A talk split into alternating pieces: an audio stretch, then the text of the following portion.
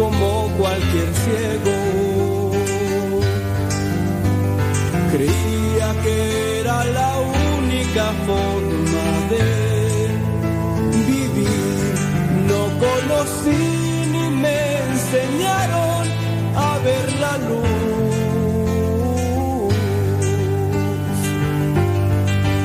Muchas veces me dejé conducir por otros saber que eran ciegos como yo.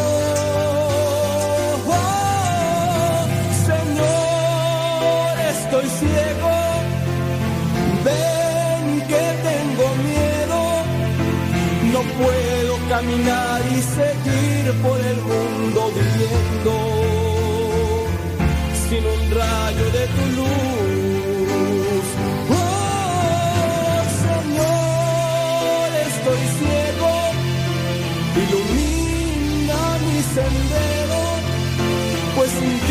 Cada paso tropiezo he perdido ilusiones y ganas de vivir.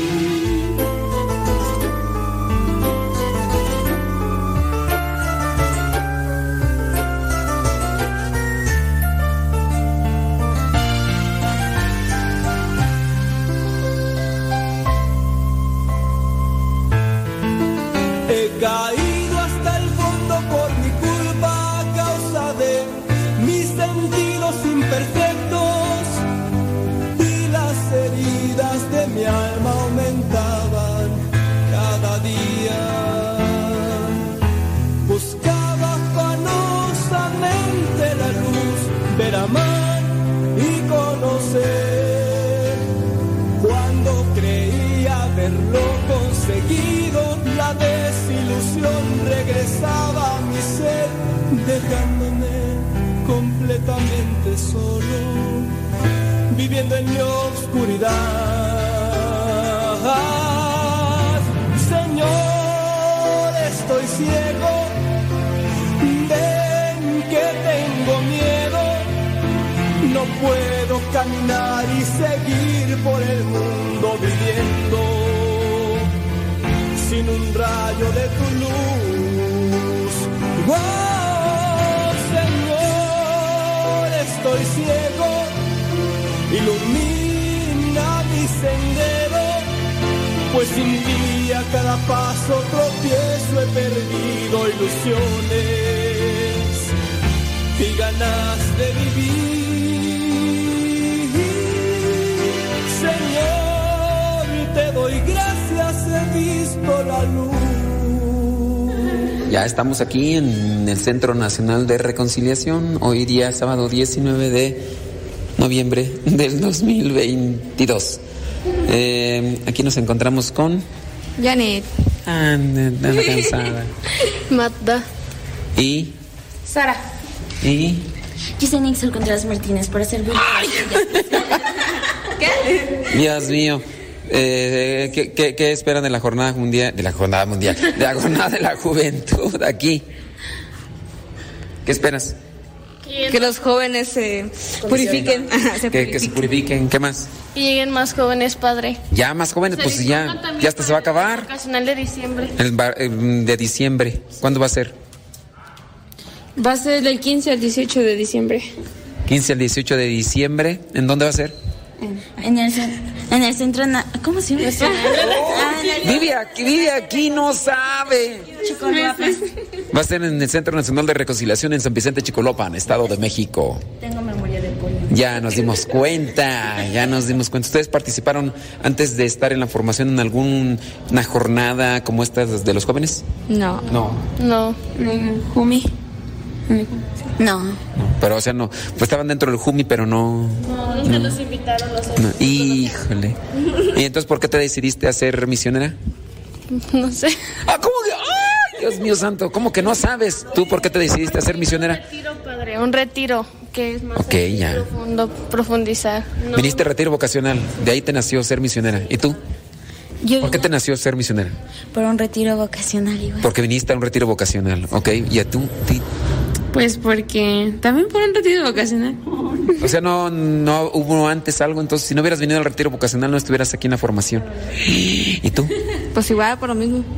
Por el retiro vocacional. Por eso los invitamos a que vengan todos al retiro que va a haber en diciembre, para que así también surjan más vocaciones. Las vocaciones, muy bien. Eh, la- ¡Ay! Superiora. ¡Ay, Jesús del huerto! ¿Y qué esperas uh, realizar cuando seas misionera? Poder evangelizar la palabra de Dios y que muchos les llegue el corazón. ¿Tú? También lo mismo, pero sobre todo salvar a los jóvenes para que pues se salven de lo que yo también me pude salvar. ¿De qué te salvaste? Pues del pecado. ¡Ay, pecadora! ¿Y tú? ¿Tú para, para qué quieres ser misionera? O sea, ¿cuál es tu objetivo? ¿Qué esperas? ¿Qué esperas o qué aspiras? Llevar almas al cielo. ¡Ay, Jesús del Veracruz! ¿Y tú? Yo, padre, pues también mm, incentivar mucho la unidad familiar, porque ya ve que últimamente ya los jóvenes pues ya pelean mucho con sus papás, los papás también ya... No, ya no hay familia aquí. Los padres matan a los hijos. ¡Ay, Jesús. Sí, el aborto. Pues, Dame los papás. pues es que es cierto, un padre mata a su hijo, decide matarlo. Una mamá. Una mamá. Sí. Y a veces también el, a veces también el padre como que apoya eso. padre? de- ajá. El papá. El papá. Pues si no vas a decir que el padre. Que el padre. No es el padre, no, el papá. El padre de la criatura.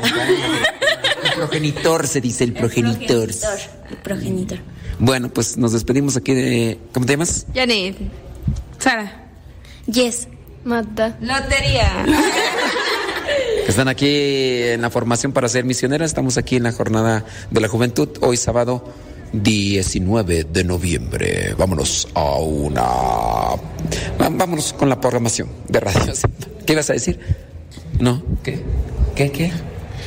Porque tú también puedes ser misionero por un año, por dos o para toda la vida. ¡Meter grito!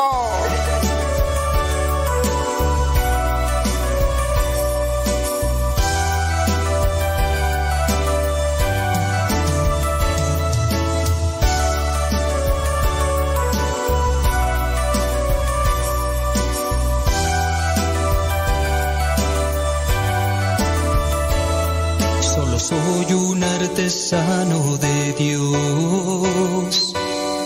Mi taller es esta tierra que el Señor nos regaló. Voy moldeando un sentimiento con mi canto.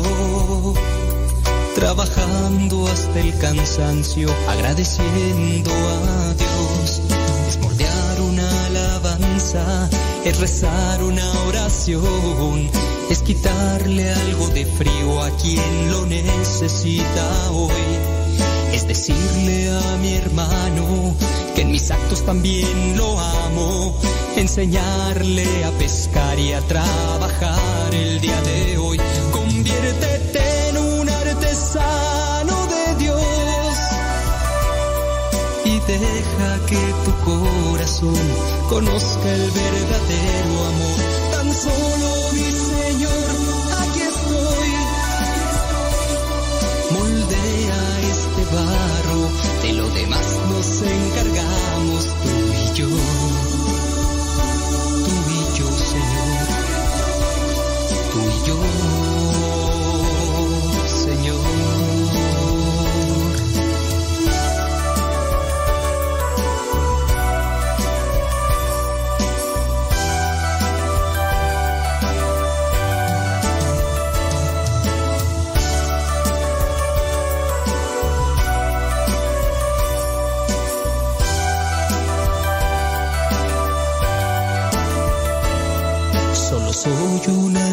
De Dios.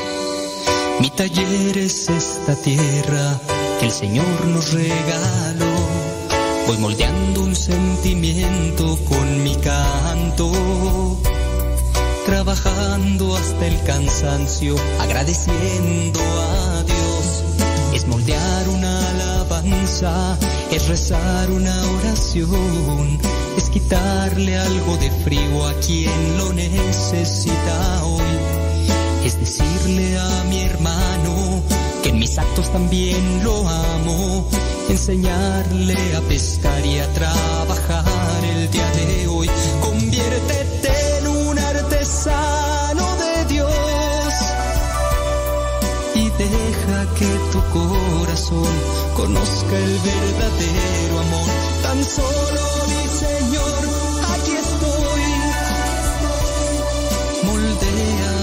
de lo demás nos encargamos tú y yo, tú y yo, Señor, tú y yo, Señor, tú y yo, tú y yo, Señor, tú y yo, Señor.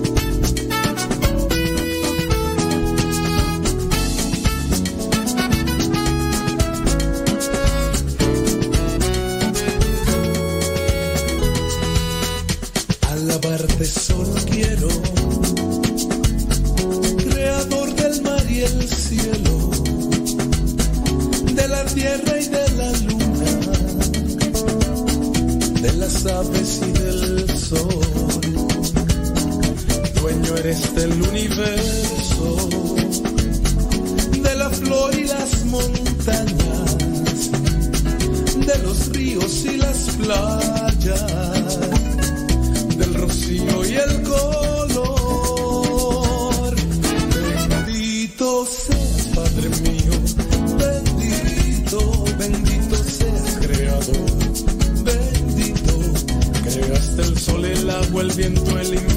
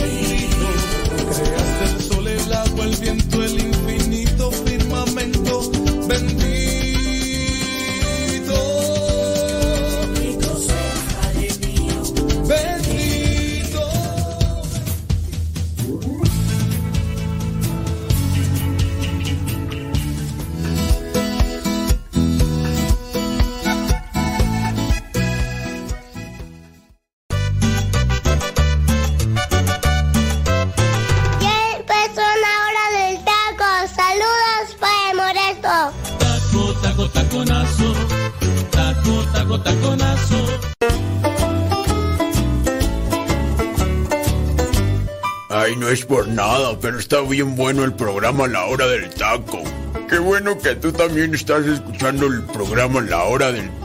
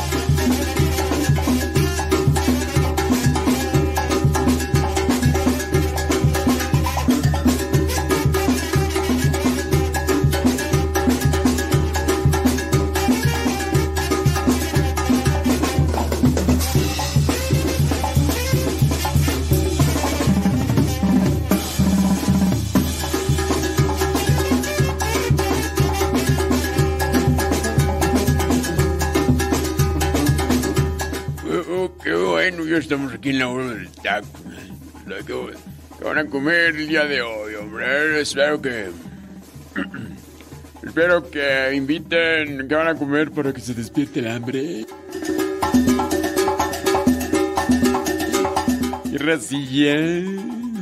Una carnita asada, no sé, unos camaroncitos, algo. Platíquenme, cuenten. Gracias por estar en sintonía. Sintonía hoy, sabadito, sabadito 19 de noviembre.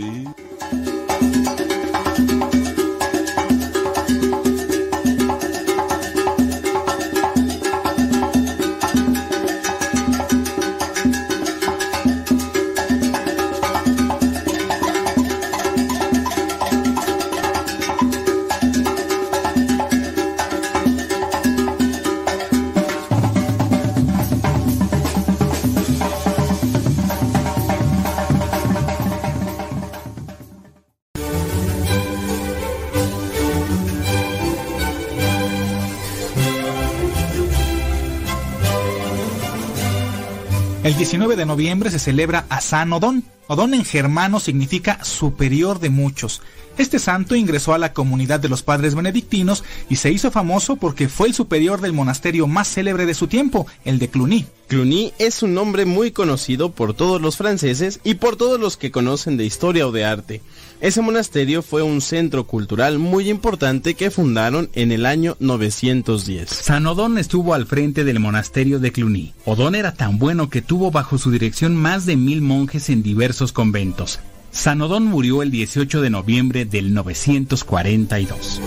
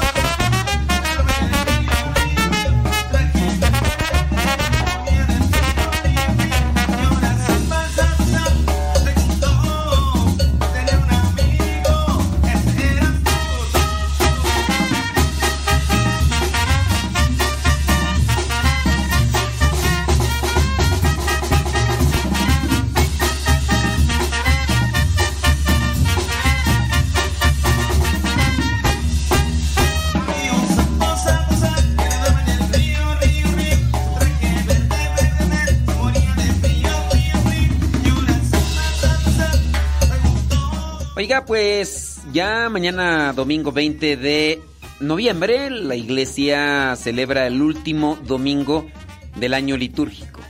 En este 2022 ciertamente hay que estar revisando el, el calendario litúrgico, el calendario litúrgico para mirar cuándo es el la solemnidad de Jesucristo Rey del Universo. Ese viene a ser el último domingo, mas no es el último día del año litúrgico. Recordándoles que el último día del año litúrgico, pues es el día sábado anterior, anterior a lo que vendría a ser un día antes, o sea, un día antes del primer domingo de Adviento. En este año 2022, el primer domingo de Adviento cae el día 27 de noviembre.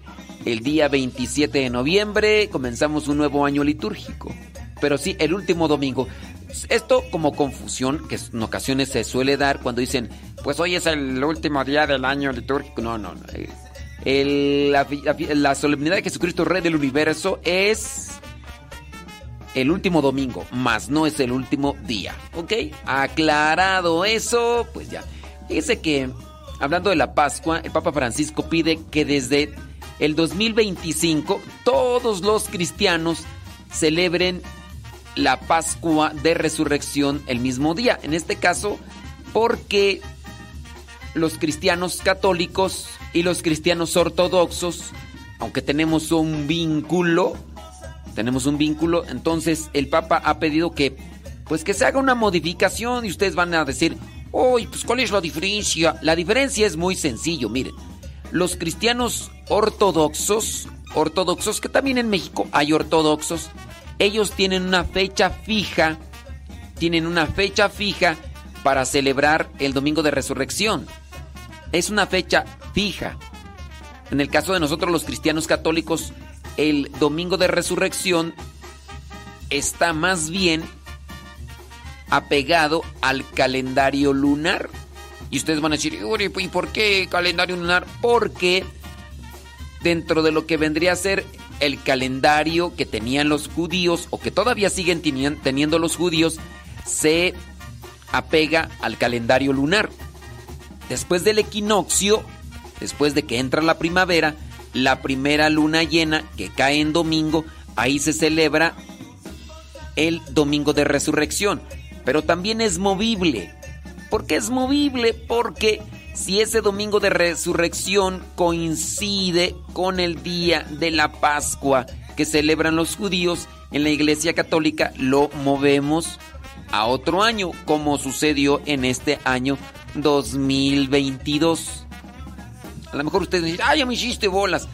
Mm, este, la primera, el, lo que vendría a ser la luna llena del domingo primero, del, después del equinoccio. Viene equinoccio, primavera, ok.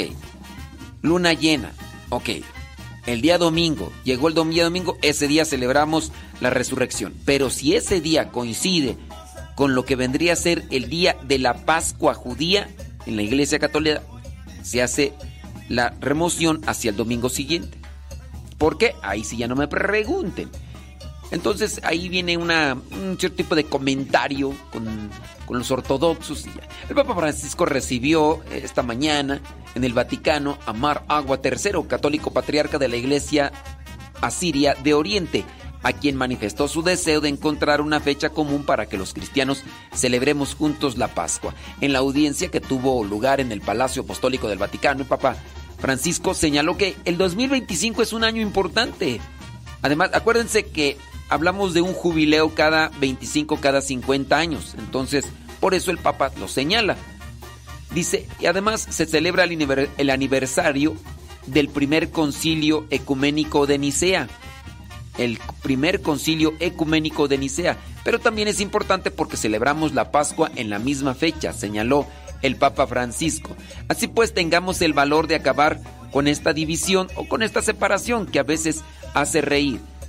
Cuando, cuando resucita tu Cristo, la señal a dar es un solo Cristo para todos nosotros, pidió el Papa. En este sentido, invitó a ser valientes y busquemos juntos.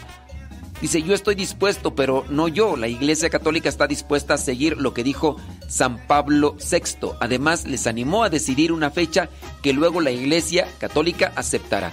También me atrevo a expresar un sueño, que la separación con la querida Iglesia Asiria de Oriente, la primera duradera en toda en la, en la historia de la Iglesia, sea también, si Dios quiere, la primera en resolverse. Más tarde explicó que el clero y los fieles de nuestra Iglesia tratan de ofrecer un testimonio común el del Evangelio de Cristo en condiciones difíciles y ya experimentan una comunión casi total en muchos lugares. Esto es cierto, dijo el Papa, y esta situación es un signo de los tiempos, una fuerte llamada para que recemos y trabajemos intensamente para preparar el tan esperado día en que podamos celebrar juntos la Eucaristía, la Santa Curbana, en el mismo altar.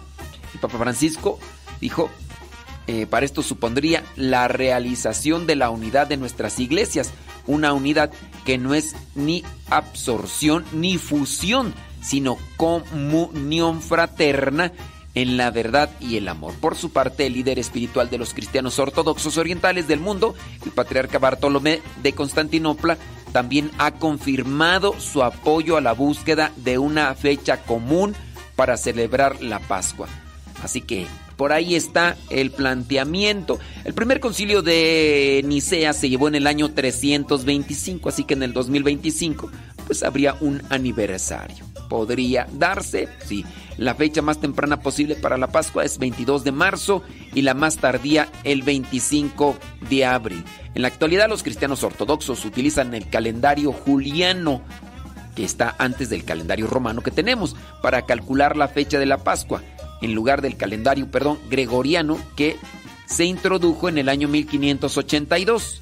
Se utiliza en la mayor parte del mundo. El calendario juliano calcula un año ligeramente más largo y actualmente lleva 13 días de retraso con respecto al calendario gregoriano, que es el que utilizamos. Y si usted dice, ¿cuál es el calendario gregoria, el gregoriano?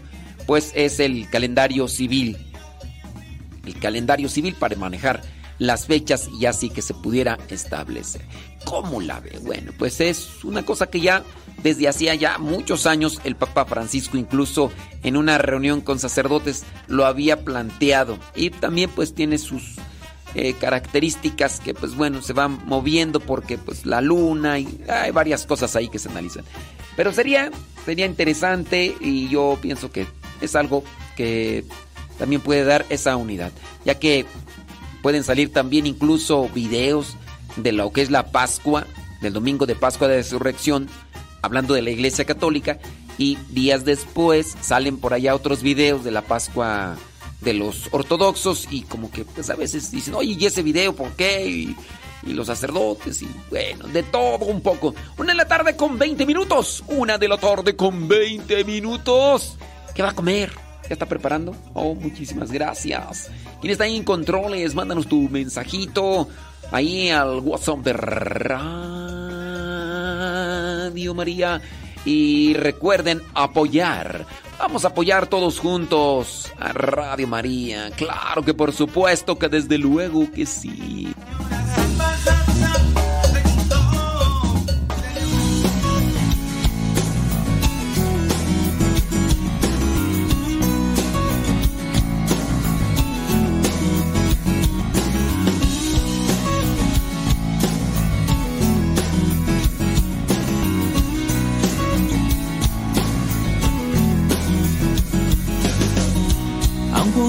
Sus ojos de niña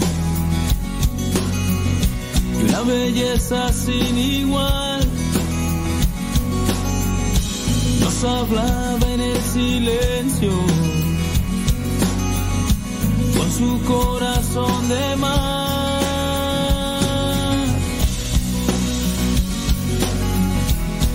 Con su corazón de mar.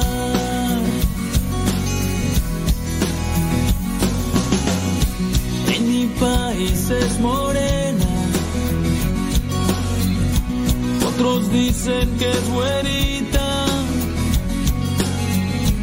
Pero lo que yo les digo, no existe mujer más linda. Y dame niña de tus ojos para así poderlo ver. Y dame madre de tu gracia para siempre serle fiel y dale vida a mi vida para así poder ahogarme en tu corazón de mar, en tu corazón de mar.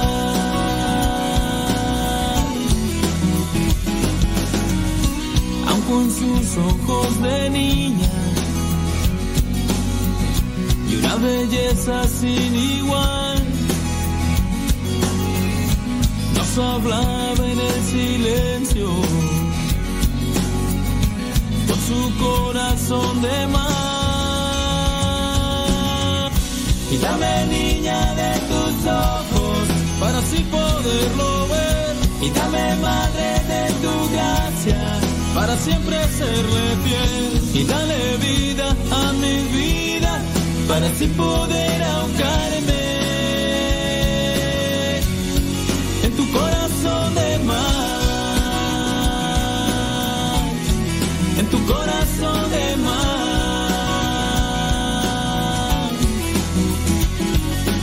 Dame de ti niña, de tus ojos y tu corazón de mar. Dame de ti madre, de tu gracia y tu corazón de mar.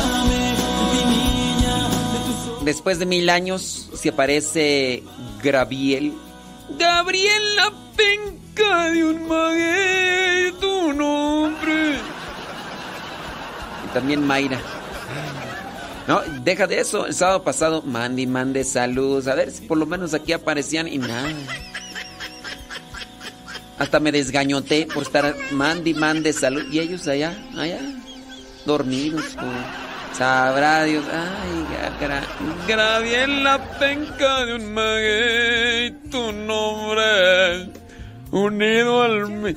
ah, Canta así más o menos como Luis Pérez Mesa, ¿no? Sí, porque Antonio Aguilar no. Ya viene amanece. Ya mejor, si no me van a criticar, yo solo es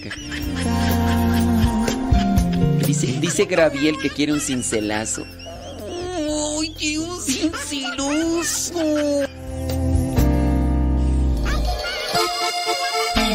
Derrámate, Señor, derrámate, Derrama sobre nosotros tu poder. Inviten de comer, Gabriel. Derrámate, Señor, Que van a echarle a la tripa. derrámate, derrámate,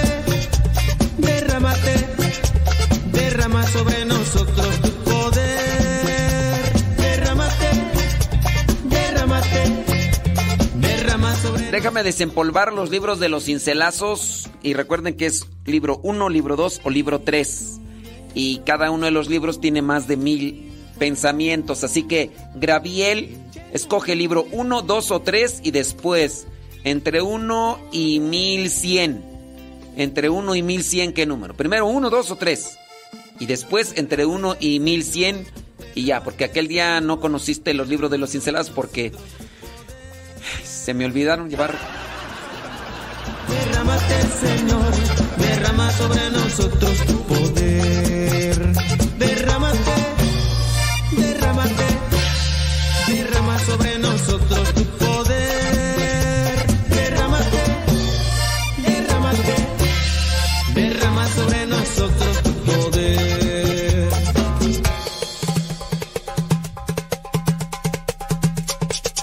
Y que el Espíritu de Dios te mueva.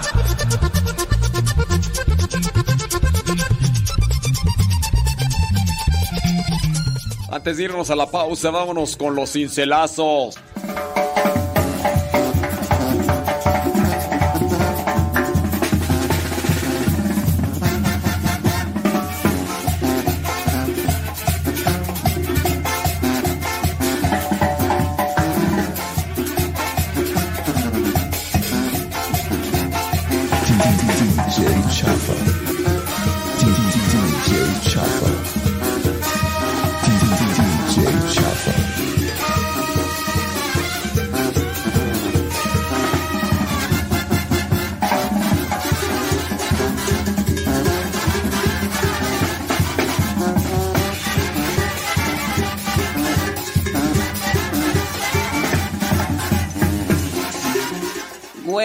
Se decidió Graviel. ¿Allá? ¿Andan por allá? Andan en New, New, New Laredo. Dice que el libro número 3, muy bien. Saludos a Mayita, dice. Andé. Saludos a Mayrita, dice. Ah, muy bien. ¿Andan con las hijas? Muy bien. Bueno, pues, ya. ¿Por qué le borras? ¿Por, ¿por qué le borras? ¿Por qué lo borraron? No le borren. Dice que quiere ese lazo 764 764 del libro número 3. Ahí te va. Ponte casco. Ponte casco porque viene con todo. Con todo, así como deben ser los tacos. Dos minutos para el corte. One more time. Ahí va. Siempre el Señor tiene su encuentro con las personas que tienen el corazón libre de cosas superfluas. Siempre el Señor tiene su encuentro con las personas que tienen el corazón libre de cosas superfluas. Saquemos aquellas cosas superficiales del corazón para que quede un espacio y venga a vivir nuestro Señor. Ay Jesús, yo creo que ahí está Martín porque ya me están diciendo que ya a volar. Vámonos a la pausa. Martín. Vámonos a la pausa. Ahorita regresamos.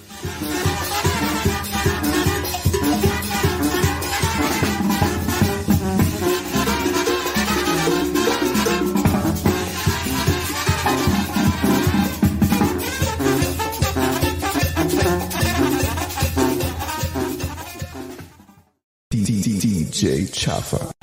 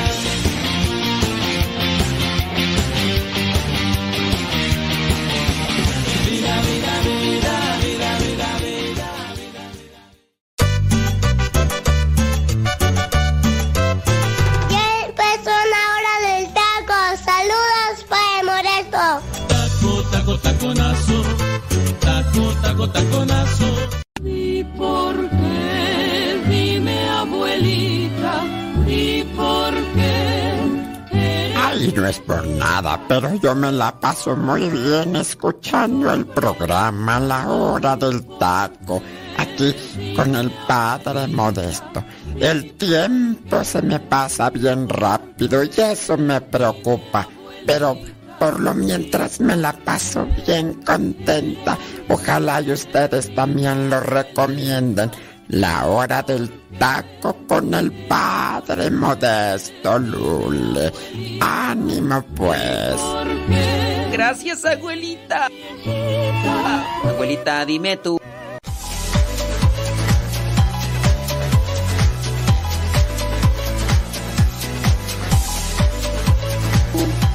La, la verdad es que no es por nada, pero tu programa es, es fenomenal, hijo. Sigue echando muchas ganas. Eh, yo lo recomiendo mucho. Es un hijo, es mi nieto, joven, guapo, ¿qué más? Eh, carismático, creativo, mm, talentoso, fitness. Ay, hijo. Tú, estás muy bien, hijo, muy bien. Nomás ya no tienes pelo, eso es lo único, que ya no tienes pelo, pero pues otros tienen, otros tienen panza y no sé qué.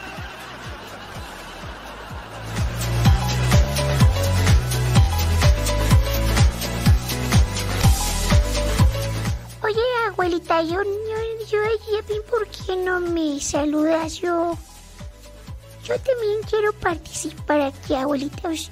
Pero este, yo saludo mucho a mi tío porque cuando yo crezca, abuelita, yo también voy a estar ahí en, en la radio. De hecho, ya tengo mi segmento. Sí, se llama Los Consejos de Modestín. Está muy chidos, pero pues hay mucha gente que, pues, pues, es que mi tío fue al baño. Creo que le hizo daño la avena. Ya ves que nomás anda comiendo avena en la mañana, en la noche. Y bueno, yo, pues ya, es que la avena es laxante.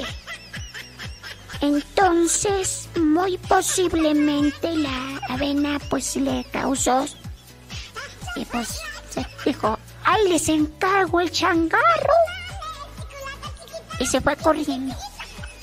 Y ya, yo- y yo pienso que a lo mejor después de eso, pues se tuvo que cambiar, porque pues ya ves que...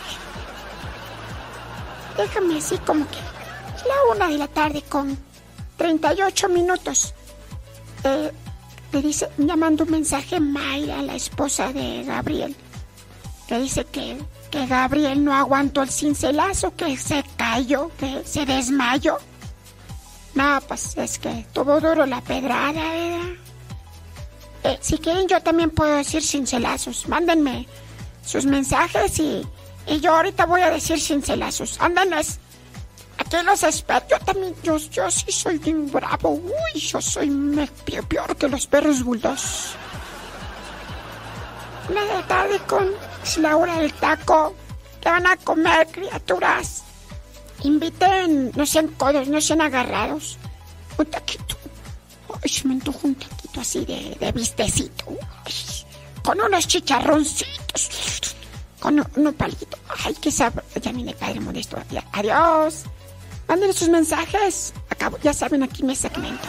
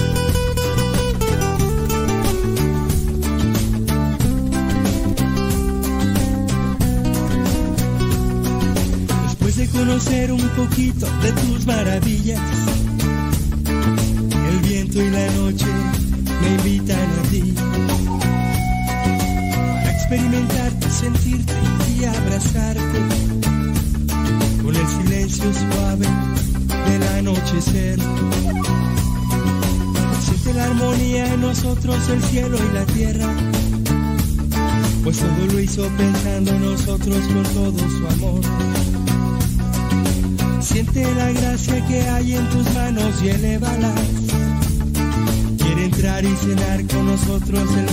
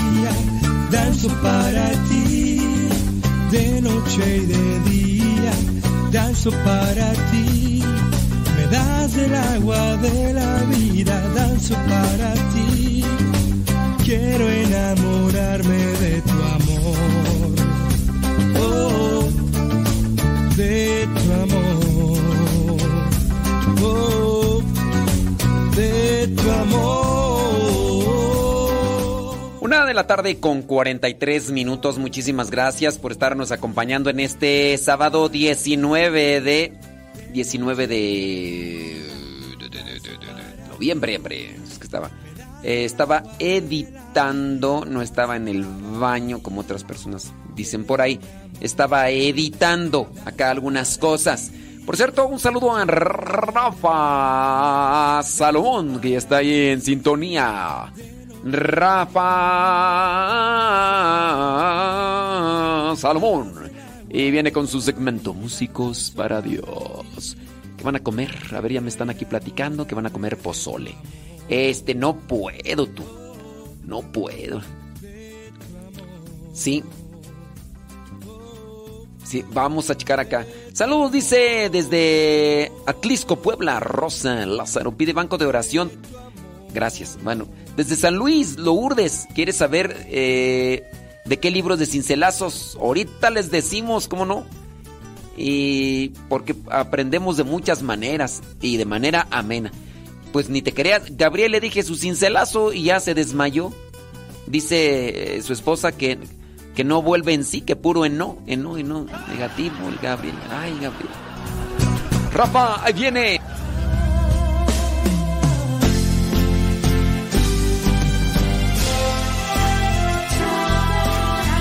Músicos para Dios con Rafa Salomón.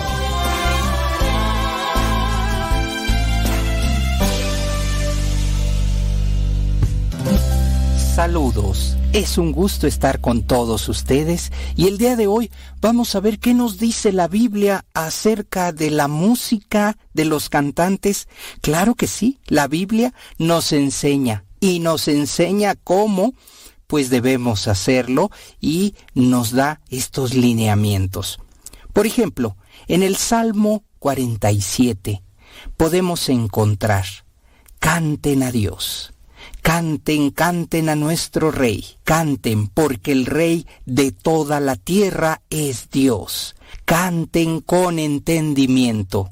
A esto lo encontramos en el Salmo 47. Hay que cantar con entendimiento, no solamente repetir frases. El músico para Dios ya está escrito ¿eh? en el Salmo, que hay que cantar a nuestro rey, pero cantar con entendimiento, no solo repetir frases, no solo repetir estrofas, hay que hacerlo con entendimiento, saber qué es lo que estamos haciendo. Por eso es muy importante, músico para Dios, que entiendas qué es lo que estás haciendo, por qué estás en la celebración eucarística, por qué estamos en un momento de evangelización. Esto es importantísimo, queridos hermanos, cantantes y músicos para Dios. Canten con entendimiento. Sabemos a quién le estamos cantando, a quién estamos prestando este servicio. Muchas personas dicen, pues sí, a, la comunidad, indudablemente, pero fíjate qué dice el Salmo, ¿eh? Canten a Dios, canten, canten a nuestro Rey, canten porque el Rey de toda la tierra es Dios. Canten con entendimiento, de tal manera que hay que abrirnos al entendimiento, hay que conocer, es responsabilidad del músico cantar con entendimiento. Continuamos a ver qué es lo que la Biblia nos, nos comenta. ¿Quién es el padre de la música según la Biblia? Y encontramos lo siguiente. La más antigua referencia a la música se encuentra en la lista de los descendientes de Caín, en el libro de Génesis. Adá dio a luz a Jabal, de quien descienden los que viven en tiendas de campaña y crían ganado. Jabal tuvo un hermano, Jubal, de quien descienden todos los que tocan el arpa y la flauta. Por eso podríamos decir que Jubal es la persona con quien inicia la alabanza, por llamarlo de alguna manera, desde el Antiguo Testamento, en el Génesis, porque él toca el arpa y la flauta. De tal manera que si estábamos buscando un poco los orígenes de lo que hacemos, todo inició con el arpa y la flauta. De tal manera que va a ser muy importante darnos cuenta que desde tiempos, hace muchos, muchísimos años, ya estaba esta inquietud de querer adorar, alabar. Así que nuestro precursor, digamos así, en la música es Jubal. Pero también encontramos en Primera de Crónicas 6, 31 al 47, y estos son los que David puso sobre el servicio del canto en la casa del Señor después de que el arca descansó allí. Ministraban con el canto delante del tabernáculo de la tienda de reunión hasta que Salomón edificó la casa del Señor en Jerusalén y servían en su oficio conforme a su orden. Y estos son los que servían con sus hijos de los hijos de los de Cuatitas eran Emán, el cantor, hijo de Joel, hijo de Samuel, hijo de Elcana, hijo de Jeroam, hijo de Eliel, hijo de Toa, hijo de Suf, hijo de Elcana, hijo de Mahat, hijo de Amasai, hijo de Elcana, hijo de Joel, hijo de Azarías, hijo de Sofonías, hijo de Tahat, hijo de Asir, hijo de Abiasaf, hijo de Core, hijo de Isar, hijo de Coat, hijo de Leví, hijo de Israel. Y el hermano de Hernán, Asaf, estaba a su mano derecha. Asaf, hijo de Berequías, hijo de Simea, hijo de Micael, hijo de Basías, hijo de Malquías, hijo de Ední, hijo de Será, hijo de Adaí, hijo de Etán, hijo de Sima, hijo de Simei, hijo de Hat, hijo de Gersón, hijo de Leví. y a la mano izquierda estaban sus parientes, hijo de Merari, Etán, hijo de Kisi, hijo de Abdi, hijo de Maluc, hijo de Asabías, hijo de Amasías, hijo de Ilcías, hijo de Amsi, hijo de Bani, hijo de Semer, hijo de Maili, hijo de Musi, hijo de Merari, hijo de Leví. Pues solamente unos cuantos nombres de donde todo inicia con la alabanza. Hasta aquí mi comentario en este espacio.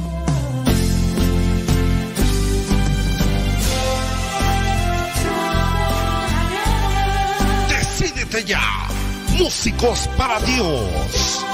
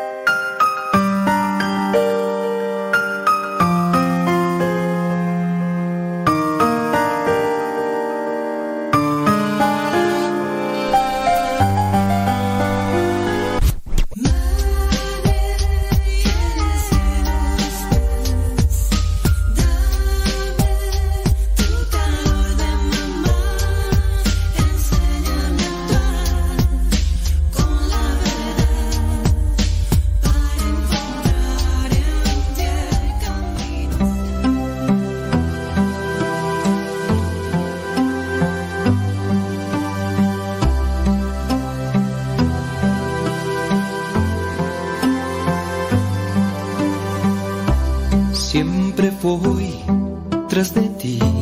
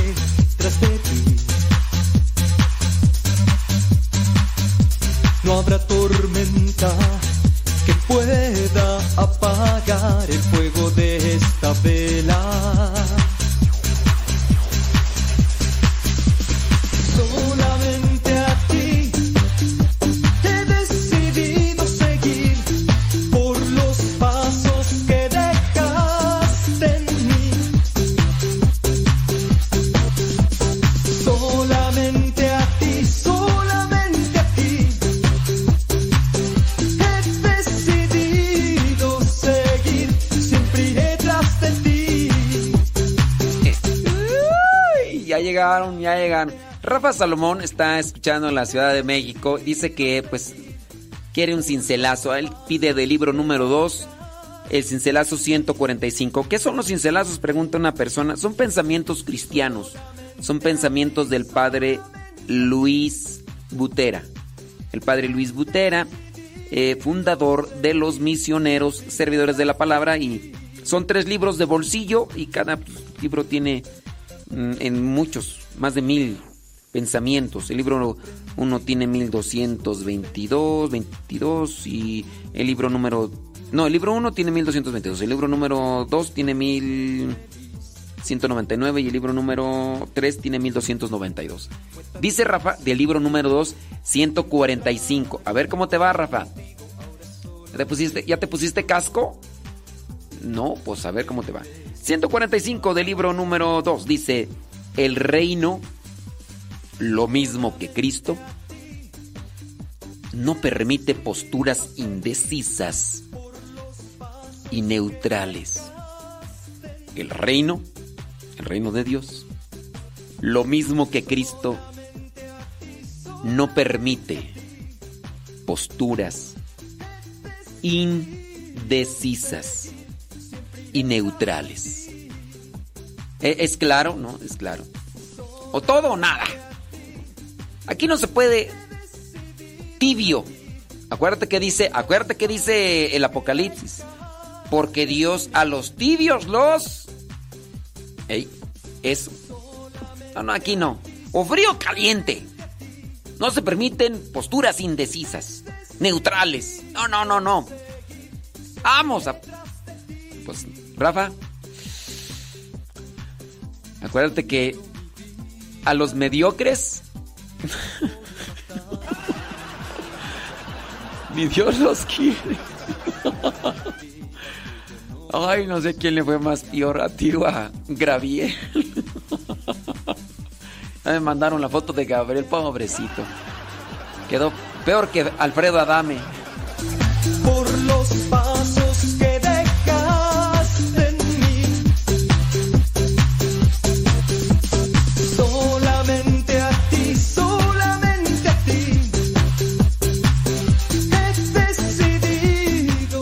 yo pues fue el que pidió, yo qué, ahí están, ahí están escritos, a mí que me esculque.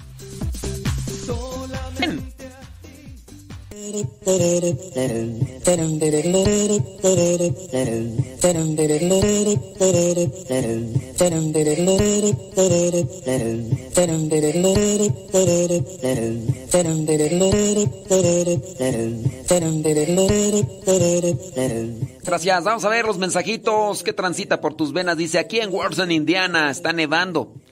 Y ya con las temperaturas gélidas, pero escuchando su programa nos da aliento. Bueno, pues José Alejandro Tlault, saludos, gracias. Eh, no, todavía no lo escucho, José Alejandro, dame champú, porque ando del tingo al tango, ando nomás de aquí para allá. Eh, tengo unas revistas de la Iglesia Católica y se están rompiendo. ¿Las puedo tirar o qué es lo que puedo hacer con ellas? Mira, si tienes revistas o libros, no conviene que los tires así como tal. Eh, digo, entre las cosas más convenientes es que se incinere, se quemen y yo sé que va a decir, ay, voy a, producar, voy a producir un, este, a contaminar el ambiente. Bueno, pero también es que si las tiras y van de aquí por allá, pues mejor, mejor quemarlas, ¿no? Y así ya.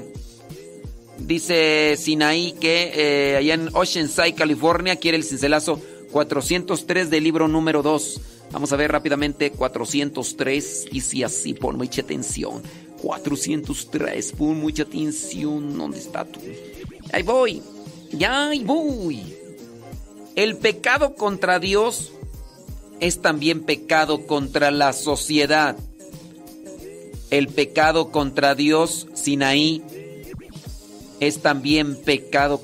Cuando ofendemos a Dios, también fe- ofendemos al hermano, a la hermana, a la familia, a los amigos, a los desconocidos. Así que, si tú dices, no, pues pequé porque ofendí a alguien, también ofendes a Dios. Porque cuando se ofende a un hijo de Dios, también. Cuando se ofende a un hijo dentro de la familia, ofendieron al, al, al muchacho. El papá también se sintió ofendido porque es su hijo. Pues cuando ofendemos, lastimamos, herimos a un hijo de Dios, también estamos. Así que, Sinaí, o te pones las pilas o te las ponemos. Tú, tú dices, tú dices. Nomás, a mí no me anden con cosas, porque ¿para qué estando el. ¿Para qué tanto brinco estando el cielo tan parejo? Va, pues ahora sí. Dicen que ya nos damos un, una pausa. Bueno, pues. Vamos. Este. Rafa Salomón, ponte mertiolate. Mertiolate es muy bueno. Sí. Pausa, ya regresamos.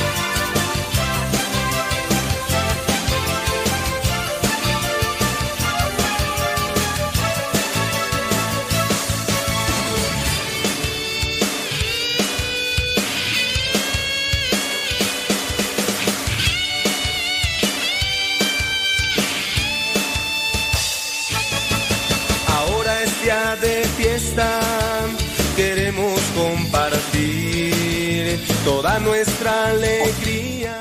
Ah, cómo me mandan mensajes, pero este está bien, está bien, está bien. Ya no recuerdo desde hace cuánto, este pues pusimos una trivia y en la trivia preguntamos que cuántos hijos tuvo Adán y Eva. Dos, tres o muchos. Y dimos la respuesta bíblica, solamente que la persona, mm, no sé si es la misma persona, no escuchó y pues nos pregunta y nos pregunta eh, que, por qué decimos que muchos. Y, y, ah, dice por acá, bla, bla, bla, bla, bla, bla, bla. Dice, ojalá se pueda... eh,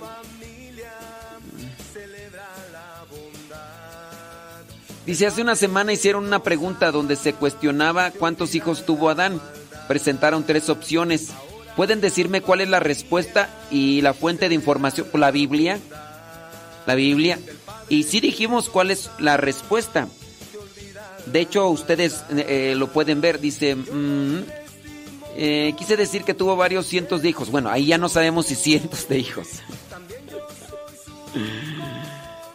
Sí. No, ahí, cien- ahí sí, no, eso, eso ya de, de cientos de hijos, eso ya no lo dijimos nosotros. Pero la fuente es la Biblia. El mensaje lo envié hace una semana, ojalá me pudiera contestar la respuesta. Es para el maestro de mi grupo de Biblia. Tu maestro de grupo de Biblia no sabe la respuesta. Oh my, oh my God, oh, oh, me, me está dando un ataque. Tu maestro de Biblia no sabe la respuesta. Yo te recomendaría que mejor dejes ese maestro. Dejes ese maestro de Biblia. Porque ese maestro de Oye, es algo muy sencillo. Miren. ¿Cuántos hijos tuvo Adán? Tres, dos, miren. Después de, Adán- de Caín y Abel, ya ven que Caín mató a Abel, dice en el capítulo 4 del Génesis, Gén- Génesis 4, Génesis 4, versículo 25. ¿Sí, sí me van siguiendo? ¿Tiene la Biblia? ¿Tiene la Biblia? Por favor, tenga la Biblia ahí a la mano porque es muy importante. Un lápiz, eh, por favor, un lápiz para que apunte, para que, para que no, no, no se vaya nuevamente el santo al cielo. No se vaya el santo al cielo.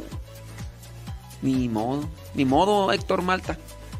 Ni modo, Héctor Malta, pues ¿qué le vamos a hacer? Deja, deja esperar que la persona agarre lápiz y papel para que apunte el dato, el dato de, de los hijos de Adán, que no encuentran. Que me espere un poquito. Que agarró un, lap- un lapicero y no pintan cochinos lapiceros a la mera hora cuando uno... No, Dios mío. Ok, ¿qué le parece para la próxima semana? Le decimos la respuesta. Y ya para la próxima tiene preparado el lápiz y el papel. Pues, pues es que si no pinta con... Es que si a pura memoria no. Y si su maestro de Biblia no sabe esta respuesta, cambie de maestro de Biblia. Ese no es muy bueno. Ese no es muy bueno. Sí. Vaya pues con la... Ay, es que van a ir... Que van a ir por la vecina. A ver si tiene un lapicero. Ay. No, ya me acordé, mire. Saque su celular. Ahí apúntelo. Apúntelo.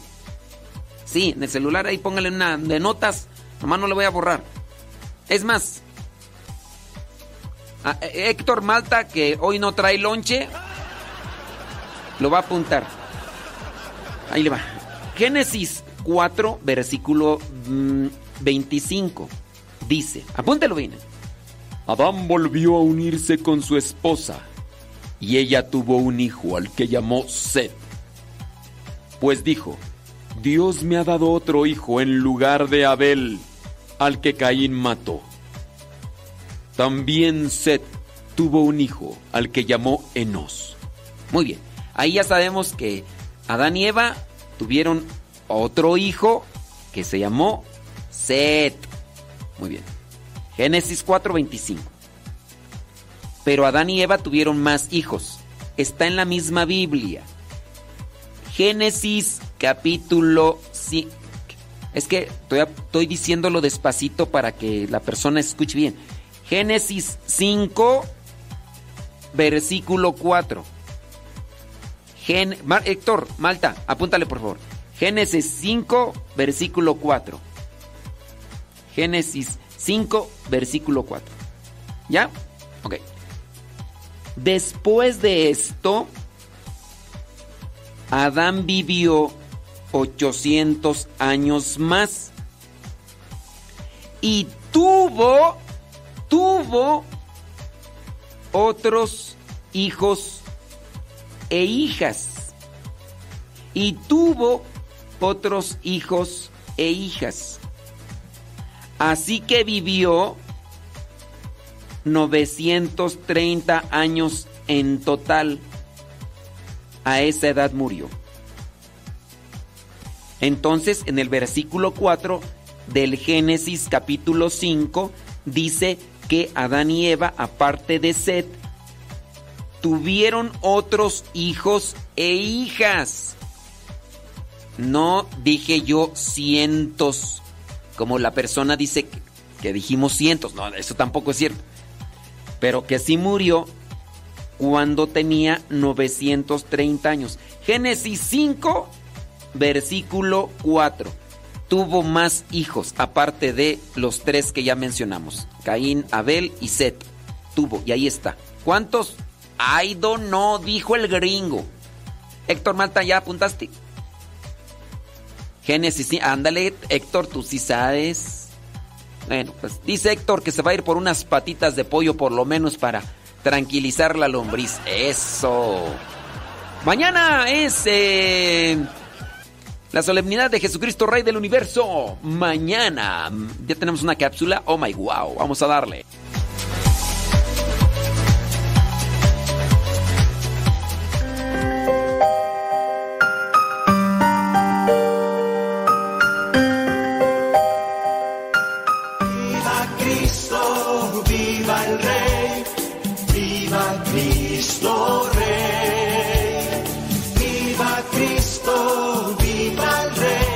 La celebración de la solemnidad de nuestro Señor Jesucristo, Rey del Universo, se lleva a cabo el último domingo del año litúrgico, en el que se ha meditado sobre todo el misterio de su vida, su predicación y el anuncio del reino de Dios.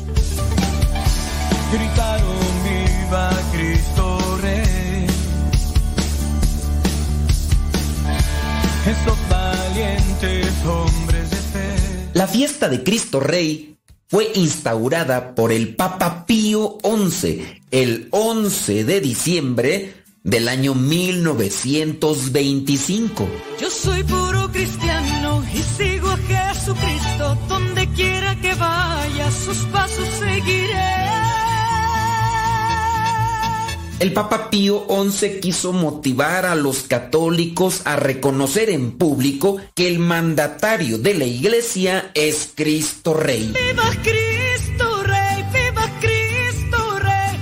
¡Que viva mi Padre también! Si nos sumergimos en la Biblia, nos damos cuenta que durante el anuncio del reino, Jesucristo nos muestra lo que éste significa para nosotros como salvación, como revelación y reconciliación ante la mentira mortal del pecado que existe en el mundo. Si recuerdan, Jesús responde a Pilatos cuando le pregunta si en verdad Él es el rey de los judíos. Y Jesús le responde, mi reino no es de este mundo. Si mi reino fuese de este mundo, mi gente habría combatido para que no fuese entregado a los judíos.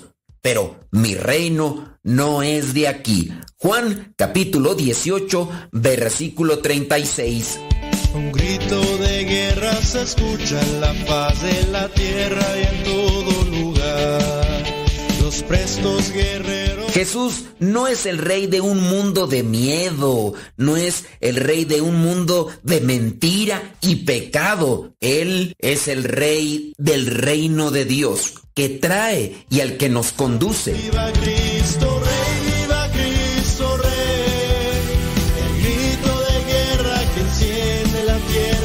Desde la antigüedad se ha llamado rey a Jesucristo en sentido metafórico y esto se da en razón al supremo grado de excelencia que posee y que le encubra entre todas las cosas creadas. Así podemos encontrar que se dice, reina en las inteligencias de los hombres porque Él es la verdad y porque los hombres necesitan beber de Él y recibir obedientemente la verdad. Reina en las voluntades de los hombres, no solo porque en él la voluntad humana está entera y perfectamente sometida a la santa voluntad divina, sino también porque con sus mociones e inspiraciones instruye en nuestra libre voluntad y la enciende en nobles propósitos. Jesucristo reina en los corazones de los hombres, porque con su supereminente caridad y con su mansedumbre y benignidad se hace amar por las almas, de manera que jamás nadie, entre todos los nacidos,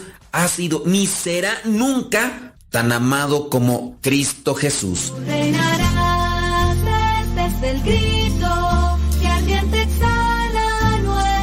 Sin embargo, profundizando en el tema, es evidente que también, en sentido propio y estricto, le pertenece a Jesucristo. Como hombre el título y la potestad de rey, ya que del Padre recibió la potestad el honor y el reino. Además, siendo verbo de Dios, cuya sustancia es idéntica a la del Padre, no puede menos de tener común con él lo que es propio de la divinidad. Y por tanto, poseer también como el Padre el mismo imperio supremo y absolutísimo sobre todas las criaturas. Ahora bien, que Cristo es el Rey, lo confirma tanto el Antiguo como el Nuevo Testamento. Y esta doctrina revelada fue seguida por la iglesia que Cristo fundó, que la iglesia es reino de Cristo sobre la tierra. La iglesia adopta esta doctrina con el propósito de celebrar y glorificar durante el ciclo anual de la liturgia a quien es su autor y fundador como soberano Señor y Rey de los Reyes. En el Antiguo Testamento, por ejemplo, adjudican el título de rey a aquel que deberá nacer de la estirpe de Jacob, el que por el Padre ha sido constituido rey sobre el monte santo de Sión y recibirá las gentes en herencia y posesión los confines de la tierra. Además se predice que su reino no tendrá límites y estará enriquecido con los dones de la justicia y de la paz. Florecerá en sus días la justicia y la abundancia de paz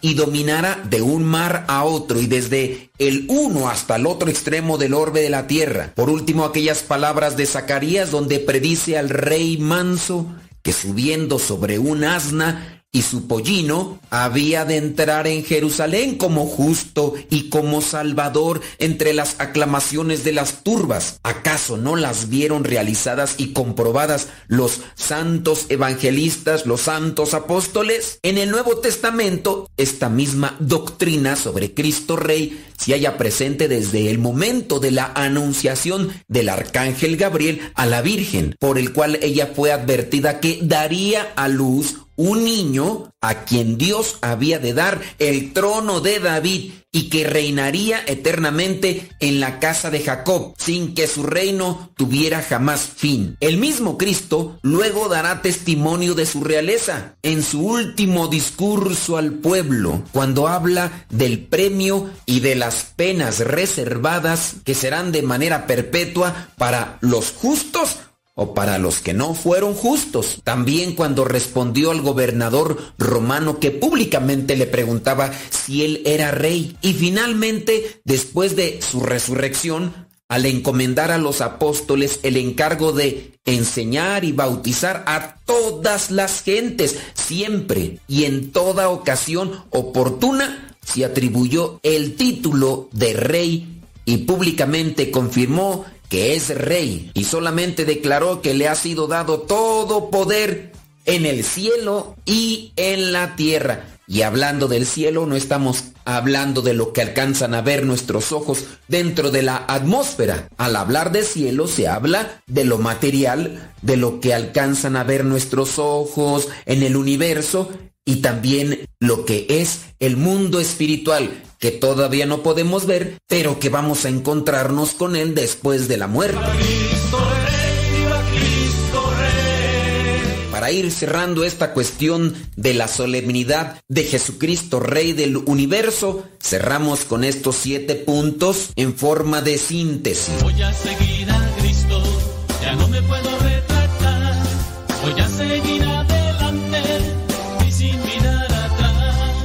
número uno. La solemnidad de Jesucristo Rey del Universo se instituyó después de la Primera Guerra Mundial. Luego de la Primera Guerra Mundial, en medio del crecimiento del comunismo en Rusia y con ocasión de los 1600 aniversario del concilio de Nicea, que fue allá en el año 325, el Papa Pío XI instituyó la fiesta en el año 1925 con la encíclica Quas Primas. Voy a seguir a Cristo, ya no me puedo retractar.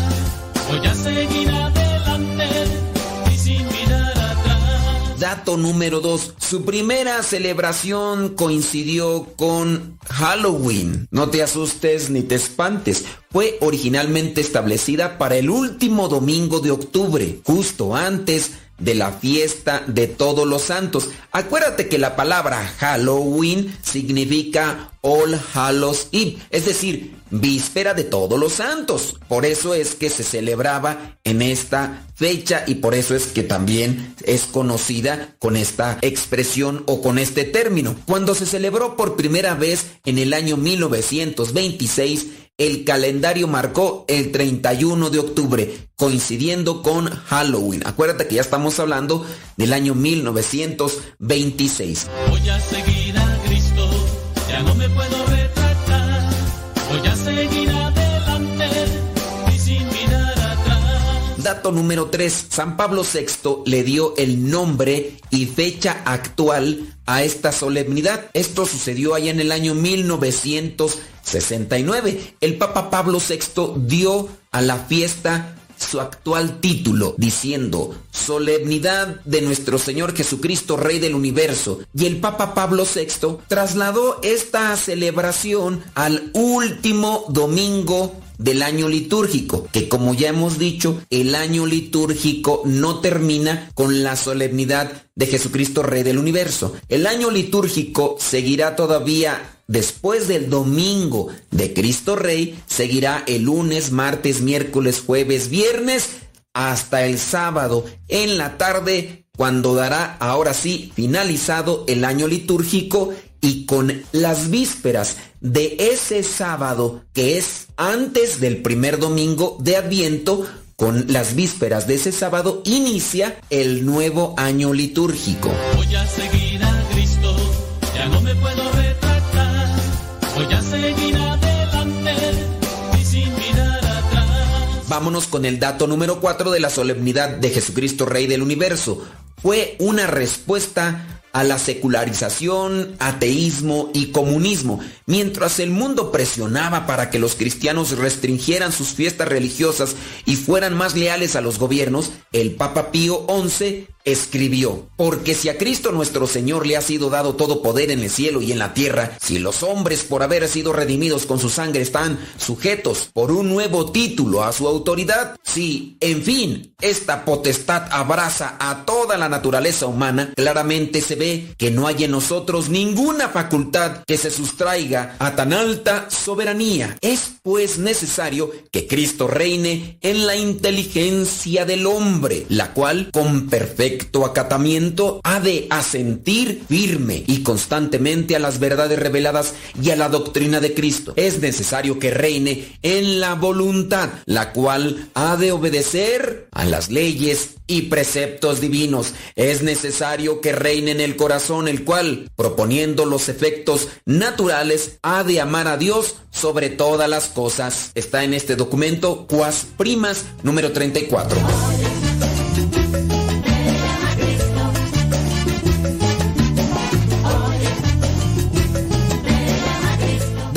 Número número 5. La solemnidad de Jesucristo Rey del Universo es celebrada también por muchos protestantes. A pesar de que fue creada por la Iglesia Católica, algunos anglicanos, luteranos, metodistas y presbiterianos también la celebran.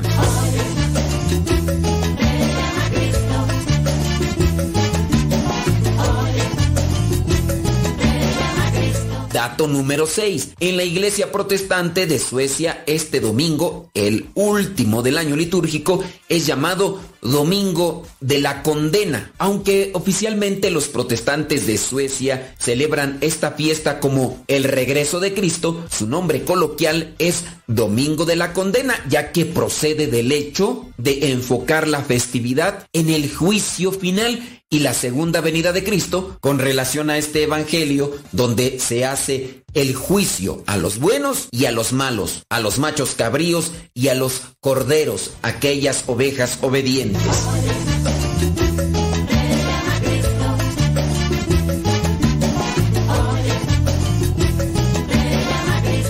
Número 7 y último. La estatua de Cristo Rey de Polonia es la más grande del mundo en honor a Jesucristo Rey del universo. Esta estatua de Cristo Rey tiene 33 metros de altura, un metro por cada año de la vida terrenal de Jesús. Además de esos 33 metros de altura, tiene otros 3 metros de base y por eso esta estatua de Polonia es más grande que la del Cristo Redentor de Río de Janeiro en Brasil.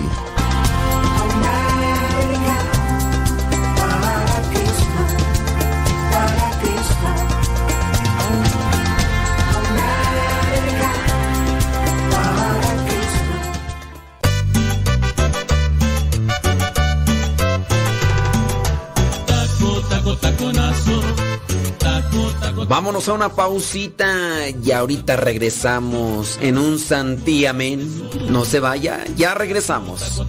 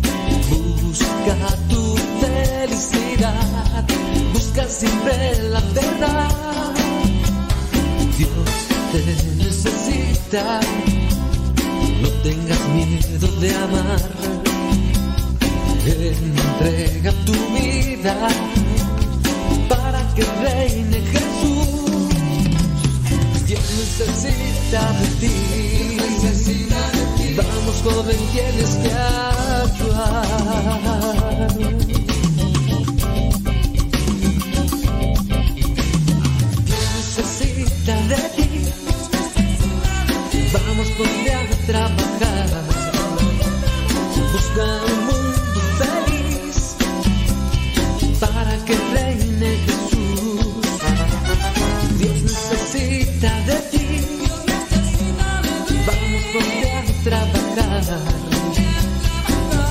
un mundo feliz para que reines Jesús.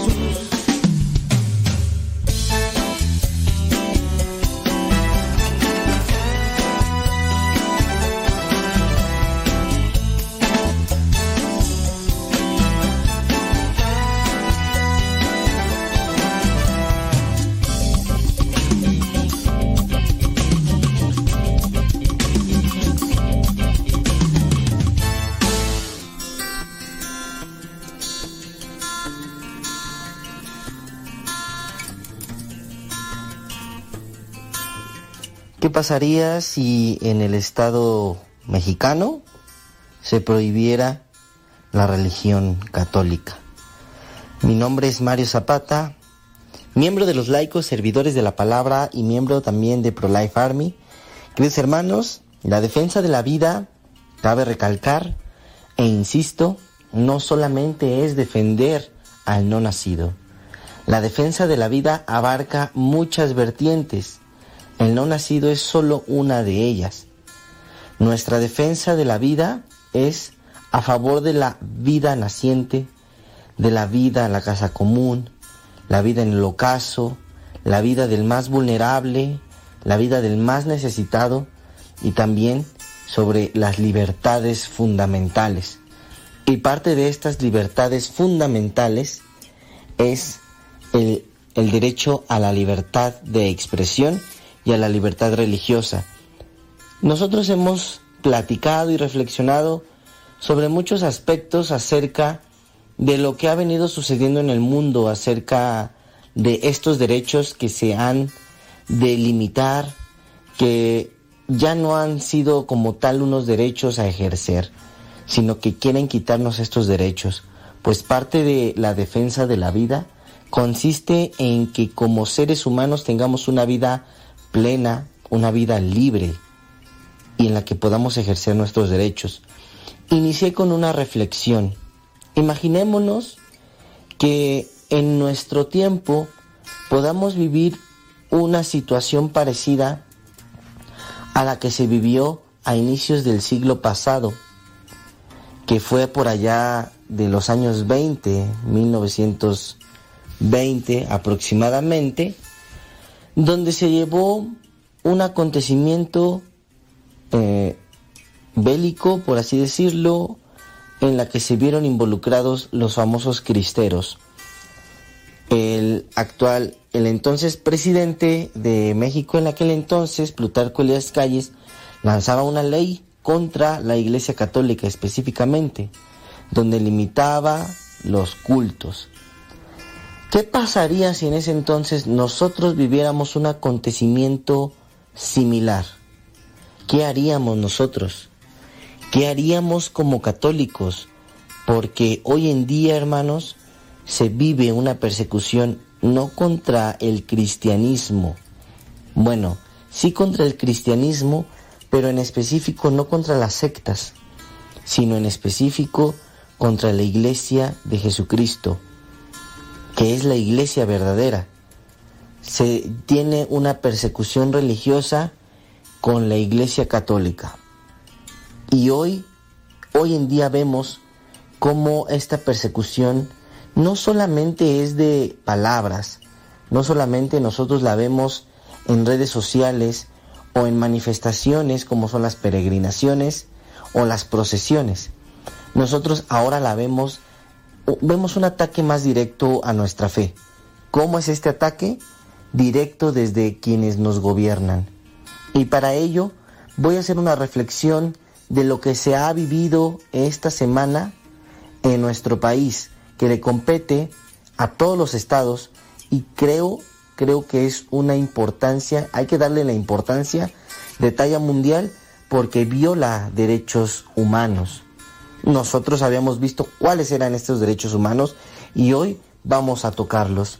Pues precisamente esto de, de lo que les estoy hablando es un proyecto de sentencia de un amparo que se pretendía discutir el 9 de noviembre del 2022. Voy a dar lectura a un análisis y una reflexión que me han compartido para que el amparo propuesto por un ministro de la Suprema Corte de Justicia de la Nación podamos digerirlo y podamos tener un amplio análisis. Dice así, el proyecto de sentencia de este ministro busca establecer como criterio judicial la prohibición de los símbolos religiosos en el espacio público. Si el proyecto es aprobado por cuatro de los cinco ministros de la primera sala, este criterio se convertirá en jurisprudencia obligatoria para todo el Poder Judicial de la Federación. En la práctica significaría, por ejemplo, que cualquier tipo de representación de la Virgen de Guadalupe, llámese una imagen, estatua, monumento, etc., al ser un símbolo religioso del catolicismo, podría ser removida del espacio público a través del juicio de amparo promovido por cualquier persona que afirme no identificarse con la religión católica. El juez de distrito estará obligado a ordenar a la autoridad correspondiente su remoción. El criterio judicial propuesto constituye una restricción a la libertad religiosa sin precedentes en el Poder Judicial. Desde la ley Calles de 1926, que en su momento originó la Guerra Cristera, no se había, visto en México una restricción con la posibilidad de afectar de forma tan amplia la libertad religiosa de la población mexicana. Entonces, hermanos, a grandes rasgos, esto es lo que se promueve. Se promueve que se prohíban los símbolos religiosos en espacios públicos. Para dar un contexto mayor y para ver la magnitud de lo que puede llegar a ser si esto se puede discutir más a futuro, gracias a Dios se no se, se llevó a pleno, no se, más bien, no se llevó a discusión, se puso en lista para una discusión posterior, pero ¿qué pasaría si esta, este tipo de propuestas y de iniciativas se llegan a ejecutar? Las peregrinaciones a la, a la Basílica de Guadalupe y a cualquier eh, recinto estarían prohibidas. Las capillas en los hospitales, capillas en clínicas, estarían prohibidas. Las imágenes de la Virgen de Guadalupe en sitios de taxis, en terminales de autobuses, estarían prohibidas.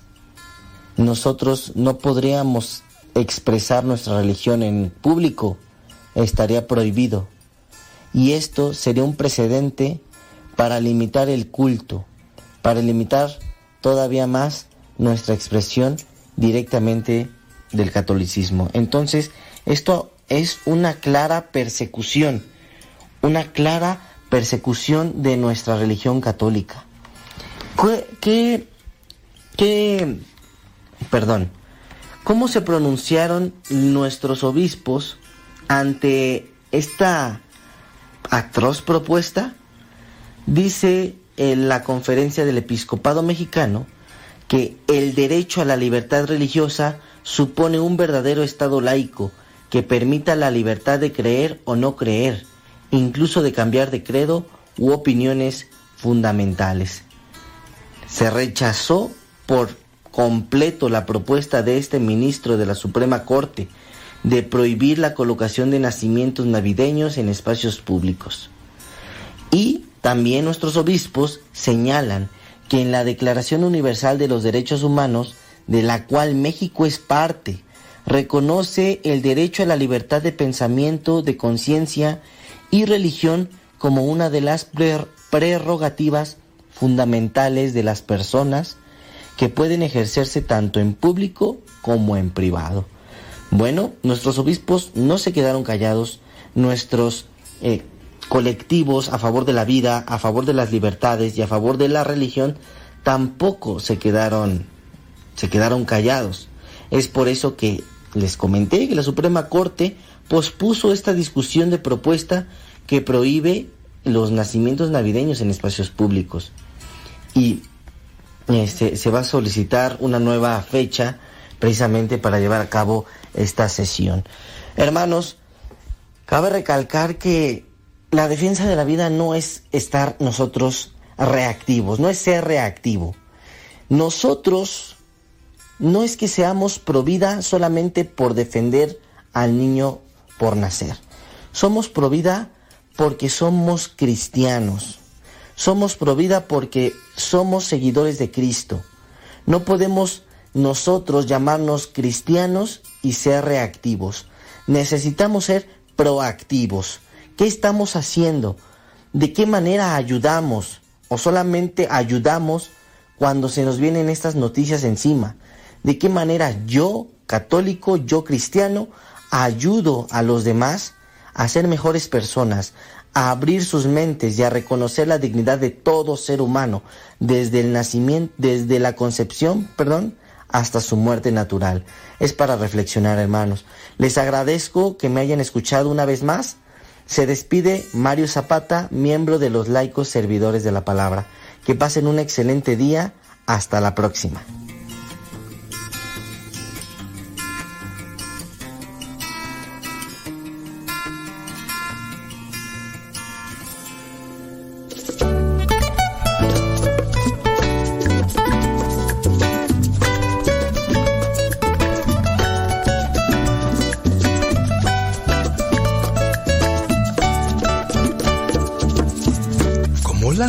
Que se mecen en el mar, como las aves vuelan libres sin parar.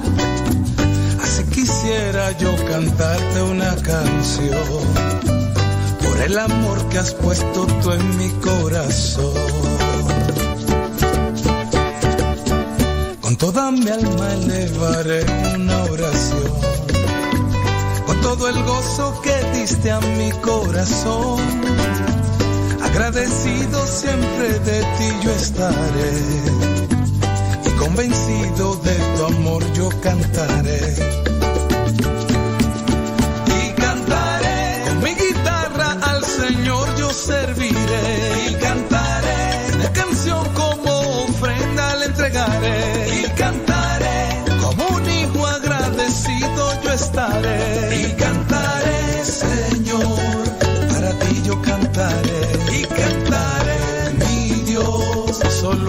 Solo a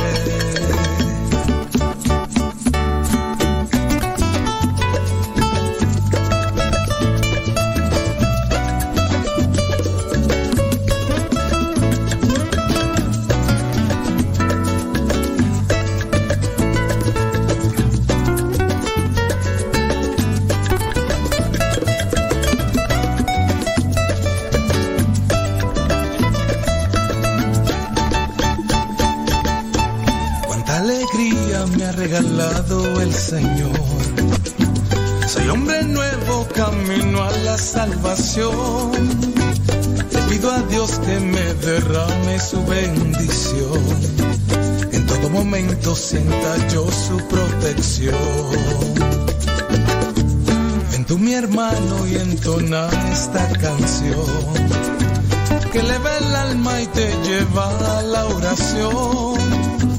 Alza tus manos y dale la gloria a Dios. Canta conmigo y dale a Jesús todo tu amor.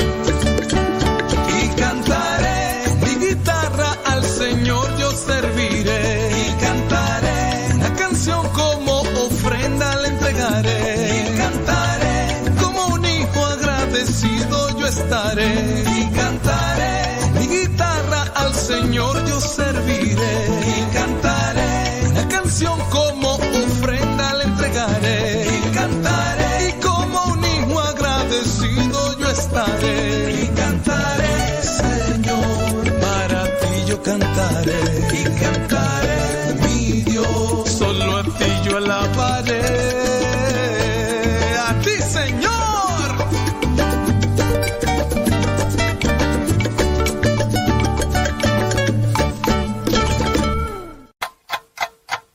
60 segundos con Dios. ¿Verdad que a veces es difícil decidir?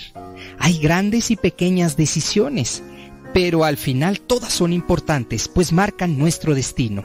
Para el rey Salomón era algo vital, y es que el conocimiento nos ayuda a evolucionar y a perseverar en la fe. Dios bendice al joven que actúa con sabiduría y que saca de ella más provecho que del oro y la plata. Y es que la sabiduría vale más que el oro y las piedras preciosas, porque el dinero no te enseña cómo actuar en determinada situación, pero la sabiduría sí. La sabiduría te enseña a tomar buenas decisiones para alcanzar tus metas y lograr tus sueños más anhelados. Necesitas buenas decisiones. En este momento, intenta tomarlas. 60 segundos con Dios.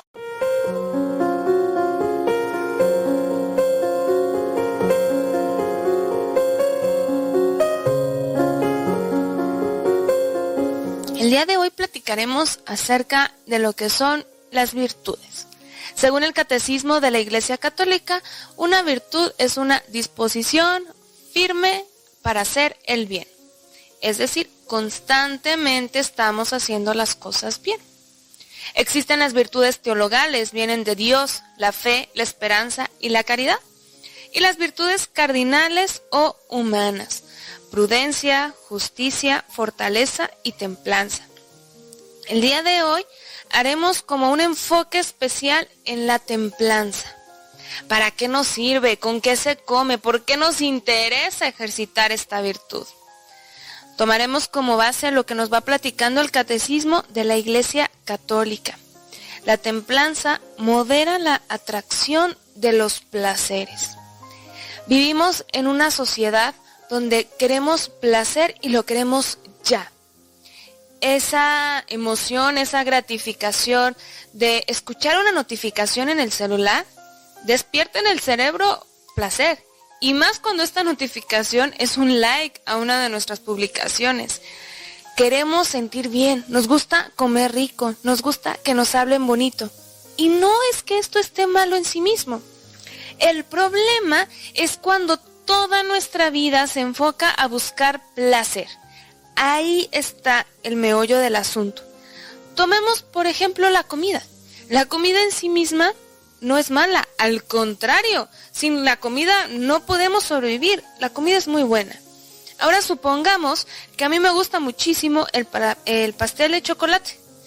Un día me voy a comer un pastel de chocolate. Al día siguiente también, de desayuno, de comida y de cena, porque me gusta mucho y no lo modero eso me va a traer muchísimas consecuencias negativas. Voy a estar malnutrida, voy a tener diabetes, sobrepeso, qué sé yo, n cantidad de cosas. La templanza nos ayuda precisamente a eso, a ponernos un freno. Y no quisiera que esto se interpretara como victimizarnos o sufrir o la vida es pura penitencia y nada de ser felices. No, simplemente ser muy listos y saber qué, cómo, cuándo y dónde. No digo que nunca en la vida te comas un pastel de chocolate, cómete tu pastel, pero no va a ser lo único, porque sabemos que eso en exceso nos puede llevar a muchos problemas. La templanza va a procurar el equilibrio en el uso de los bienes creados. Dios pone a nuestra disposición toda la creación. Lo dice el libro del Génesis. El trabajar es una bendición, es algo bastante bueno. Bendito sea Dios por los que tenemos trabajo. Ahora, ¿qué pasa si mi único objetivo en la vida es trabajar, es ascender, es ganar más dinero? Y me olvido de todo lo demás. Ahí es donde está el problema. Me olvido que tengo familia, me olvido que tengo yo mismo vida e incluso me puedo olvidar de Dios. No puedo ir a misa porque estoy trabajando. Ahí está el problema. Hay que darle su justo valor a todo. Imaginemos el Papa que quiere viajar a México a visitar a la Virgen de Guadalupe, pero pues no quiere usar un avión porque pues es un bien y esto es material y mejor me voy caminando porque Jesús caminaba a todos lados. Seamos honestos, nunca va a llegar. Los bienes en sí mismos son buenos, pero hay que saberlos utilizar. La tecnología en sí misma es muy buena. Me permite, por ejemplo, ahorita compartir esta reflexión contigo. Sin embargo, no podemos permitir que se vuelva una adicción, que sin mi celular no puedo vivir, que si no recibo una notificación en mi red social o no llego a cierto número de likes, entonces no tengo valor como persona. Eso es a lo que nos ayuda la templanza, a dar su justo valor, a lograr este equilibrio. También nos asegura el dominio de la voluntad. Esto va muy de la mano con lo primero que hablábamos de los placeres. Tenemos que ser fuertes. Imaginemos que vamos a un gimnasio y queremos levantar una pesa de 100 kilos. No vamos a poder. Pero en cambio empiezas con 5, luego con 10 y con la constancia a lo mejor eventualmente sí logras levantar muchísimo peso. El moderarnos, el hacer pequeños sacrificios. Hoy a lo mejor me voy a levantar 15 minutos antes, u hoy a lo mejor no voy a comer esa golosina que me gusta o ese refresco. ¿Qué nos va a ayudar? A que cuando venga la prueba nuestros músculos, por llamarlo de alguna forma, van a estar ejercitados y no nos va a pesar tanto. Vamos a ser capaces de superar lo que venga. La templanza nos ayuda justo a eso, a ponernos en, en check, a no dejarnos ir, a hacernos pues más resistentes a lo que pueda venir. ¿Qué significa vivir la templanza? No ceder ante cualquier capricho que se me ocurra, sino tener un cierto discernimiento. Esto me gusta, esto es bueno, lo voy a hacer, esto es bueno en ciertas cantidades, así lo voy a hacer. Y más cuando estos caprichos pueden dañar mi relación con Dios. Supongamos que a mí me gusta irme de fiesta, salir con mis amigos, eso en sí mismo no está mal. Pero ¿qué pasa si me la paso de fiesta en fiesta y dejo de ir a misa o gasto todo mi dinero y ya no proveo para mi familia? Cuando empieza a tener consecuencias, cuando llega un exceso que trae, eh, que está afectando otras partes de mi vida, ahí es cuando es un foco rojo. Ser dueño de uno mismo. Yo les voy a ser muy honesta, no entiendo a la gente que dice que necesita el alcohol para pasarla bien. A mí me vas a ver a lo mejor de repente tomar alguna copa, lo disfruto, y mis amigos me dicen, no, pero es que ¿por qué nunca te emborrachas? Y yo les contesto, porque te convengo más sobria, armo mejor ambiente. Te vuelves esclavo de algo. Ahorita estoy poniendo un ejemplo del alcohol, porque si no eh, tomo alcohol no me puedo divertir. Entonces, te vuelves dependiente de esa sustancia.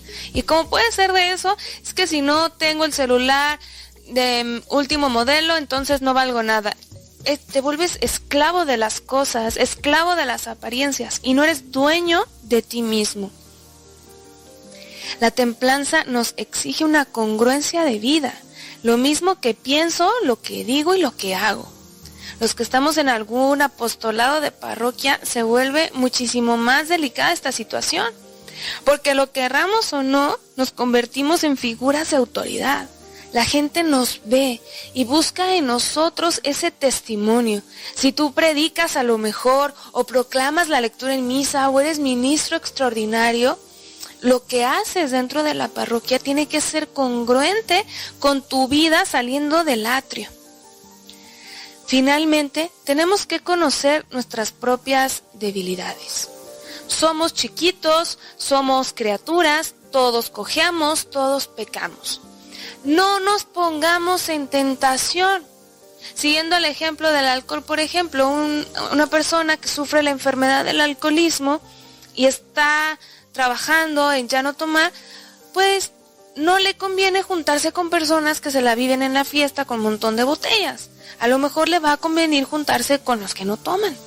Si tú quieres hacer una dieta, pues te vas a juntar con amigos que vayan al gimnasio o que tengan una vida saludable. Lo mismo en la vida espiritual. Cada uno de nosotros sabemos de qué pie cojeamos. Huyamos de la tentación, seamos dueños de nosotros mismos, busquemos siempre la cercanía con Dios. Esto fue todo por hoy. Yo soy Liz Franco y recuerda, razona, cree, ama y contempla.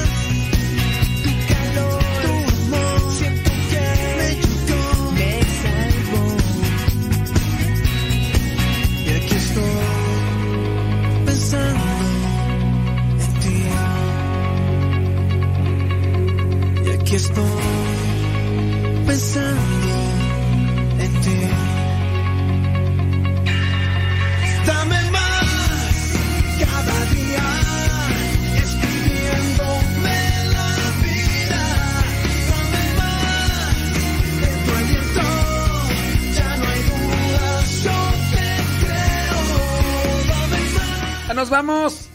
Que la pasen bonito. Dios les bendiga. Y ahí estamos. Síganos en el diario misionero para que vean las actividades que andamos realizando. Provecho a los que ya comieron y a los que van a comer. Nos desconectamos de Facebook y de YouTube. Seguimos acá. Son las 3 de la tarde. Vámonos con la coronilla de la misericordia. Gracias.